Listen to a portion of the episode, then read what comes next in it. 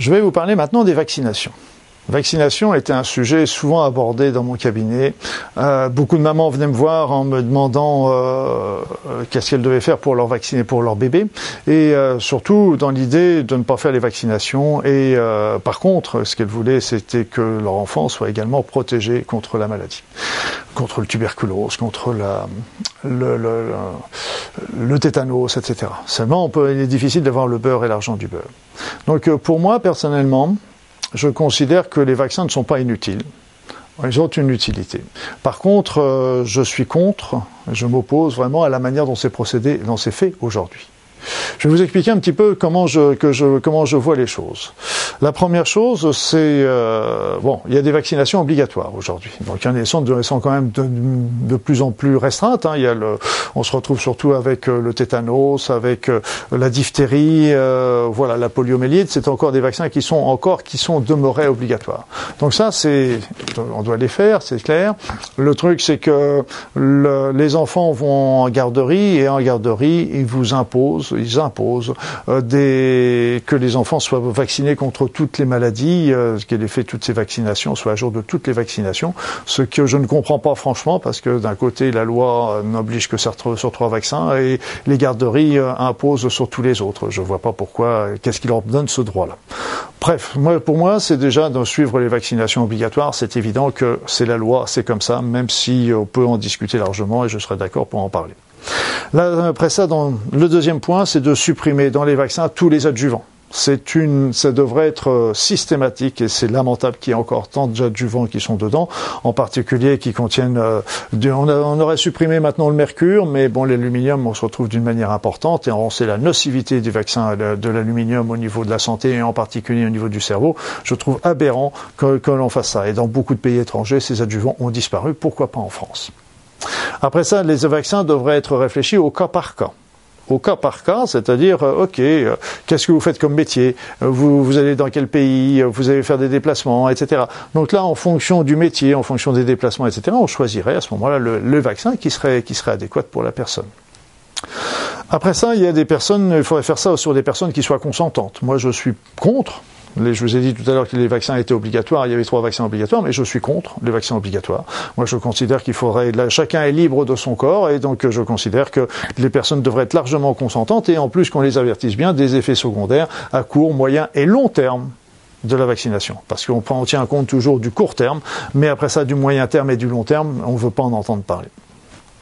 Après ça, il est aussi important de choisir le bon moment. Le bon moment pour une vaccination, là encore, j'ai été très choqué chez les enfants parce qu'il y a des enfants qui naissent par exemple au printemps, donc là, on va faire les vaccins en été. Donc ça se passe bien, parce que printemps-été, c'est des périodes où il n'y a pas d'épidémie.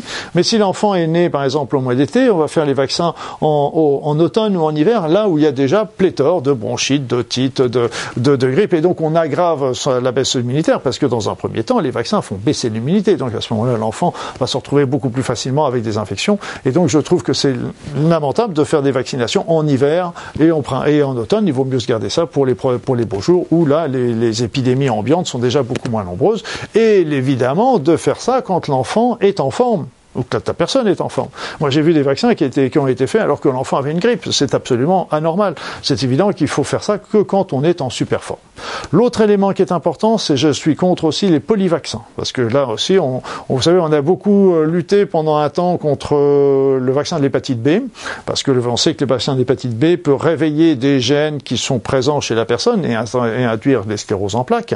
C'est pas le vaccin qui va faire la sclérose en plaques, mais le vaccin va contribuer à réveiller un gène qui est latent c'est ce qui, est, euh, qui semble être reconnu par tous. Donc on a lutté contre, beaucoup de gens se sont opposés à cette vaccination de l'hépatite B chez les adolescents. Or, on a remis cette vaccination, mine de rien, dans le, dans le, dans le calendrier vaccinal des enfants euh, tout nourrissons, donc avec le risque euh, pratiquement zéro d'atteindre, d'être atteint de, de, cette maladie-là à cet âge-là. Donc les polyvaccins, en plus, on regroupe 5, 6, 7 vaccins dans la même piqûre. Alors évidemment, il n'y a plus qu'une seule piqûre à faire, ce qui est déjà une bonne chose pour l'enfant, mais d'un autre côté, 7 vaccins ou 5 vaccins ou 6 vaccins d'un coup, c'est une, une hérésie. Et donc moi, je serais plutôt, je suis partisan de faire des vaccins les uns après les autres. D'autant plus que les futurs les vaccins du futur n'utiliseront pas les piqûres. On fera ça seulement par voie nasale. Donc, euh, de faire, euh, par exemple, la tétanos, et puis après ça, six mois, un an plus tard, la diphtérie, etc. Donc, me paraîtrait quelque chose de, de bon sens plutôt que de regrouper tout ça dans une seule vaccination, ce qui est absolument aberrant.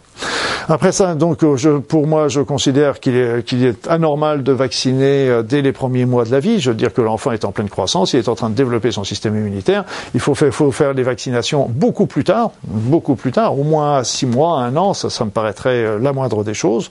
Espacer le plus possible. On sait très bien que les, que les vaccinations ont euh, ont, une date un petit peu, je dirais, de péremption. C'est-à-dire, c'est que euh, quand vous faites un vaccin, on sait très bien que vous avez un délai de 3 à 6 mois, selon les vaccins, pour faire ce, le rappel.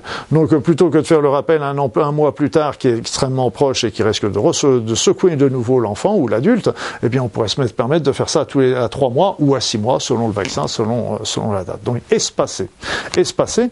Et enfin, la dernière chose, c'est qu'en homéopathie, nous avons des antidotes euh, homéopathiques qui sont qu'on donne systématiquement pour pour lutter contre les effets secondaires du vaccin. Ça va pas diminuer l'efficacité du vaccin, ça va faire simplement que le vaccin va être euh, va avoir moins de chances, moins de malchance plus exactement à, à produire des effets secondaires.